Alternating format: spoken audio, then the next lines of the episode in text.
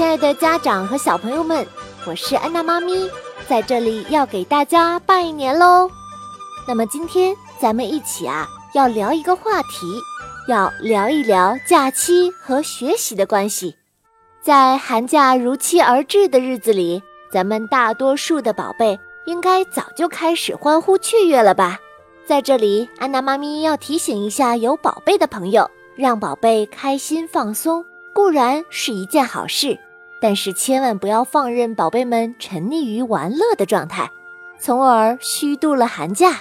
其实还记得去年的寒假里面，我认识一位小朋友，他的名字叫小叶子。小叶子一家每天都想着孩子在学校里面非常的辛苦，于是啊，就想让他先去多休息。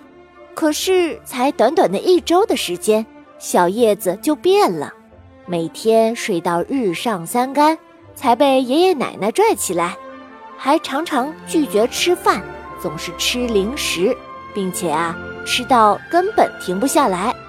而晚上呢，不是看动画片，就是玩平板电脑，夜深了也不睡觉。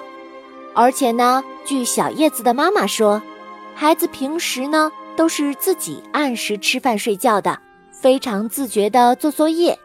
对于现在小叶子的这种变化，一家人一时真的是难以接受。后来时不时总是训小叶子，而小叶子呢，就更是叫苦不断了。有一次，甚至在小叶子的笔记本上，大人们看到了他写下“家人爱他总是无法超过三天”。就开始深深的讨厌他这样的心情语录。说实话，我听后啊，真的是哭笑不得。时至今日呢，更是印象深刻。为此啊，安娜妈咪要为大家提醒几点，这样啊，我们的宝贝们就能够在寒假期间正确的调节假期和学习的关系啦。第一点是寓教于乐。不显山不漏水的教孩子成长。之前呢，安娜妈咪粗略的统计过，三分之一以上的听友们啊，都会在寒假带宝贝们来一场亲子游。我个人认为呢，这是一个跟孩子培养感情，同时又能够引导孩子亲近自然、热爱生活的绝佳机会。但细心的朋友们可能总是发现，大家普遍倾向于带孩子。去那种风景优美的地方，或者是可参与度很高的游乐场，很少有家长啊会带孩子们去博物馆、纪念馆、历史遗迹等这些深藏中华文化底蕴的地方游玩。其实呢，我们不应该小看宝贝们的理解力，精神领域的成长都是耳濡目染、潜移默化的。有空多陪孩子到这类地方走走。相信对宝贝们日后的成长都会有很大的启发。那么第二点要跟大家分享的呢，就是要定时定量、科学合理的规划任务。在寒假的初期，就和孩子们沟通好每天的学习和睡觉的时间。除了学校里的知识或者是做作业，也可以学一些宝贝们感兴趣的技能，或者是学会养成一种良好的习惯。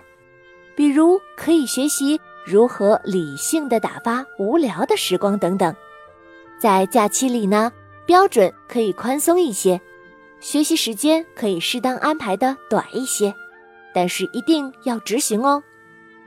好啦，第三点，第三点呢，就是基于兴趣培养孩子阅读经典，培养孩子的阅读兴趣，将会让宝贝们终生受益。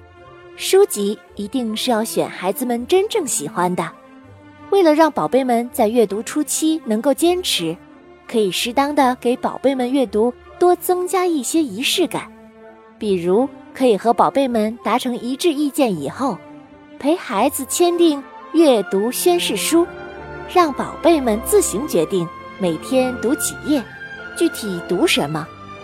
如果宝贝们暂时没有清晰的想法，可以根据宝贝的年龄段推荐一些有趣的侦探故事、动物漫画，或者也可以拓展到宝贝们喜欢的电影、电视纪录片等等。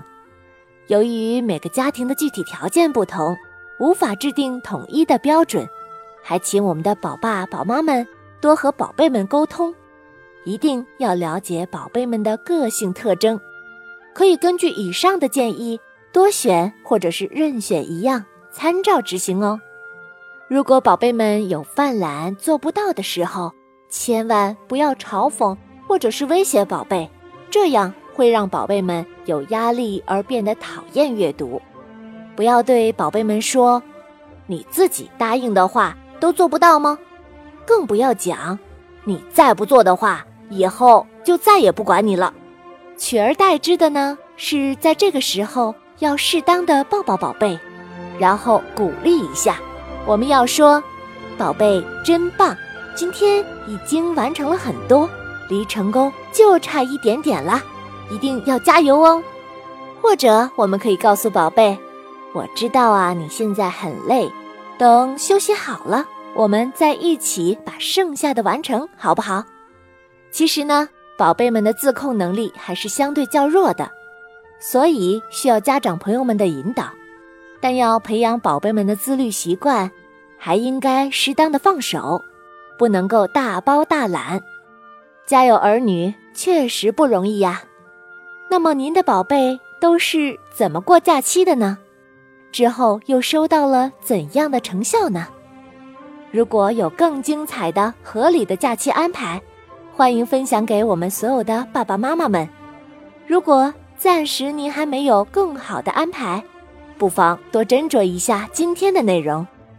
另外，关于让孩子爱上阅读的专题，安娜妈咪也有一场专门的“安娜妈咪让孩子爱上阅读”的讲座。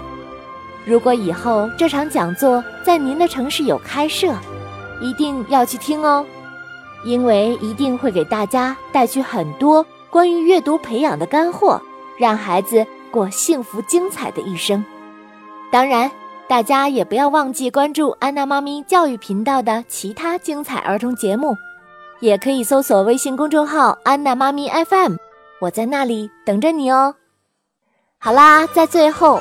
祝我们的家长朋友和宝贝们都能有一个健康美好的假期生活，新年快乐，新年快乐，拜拜。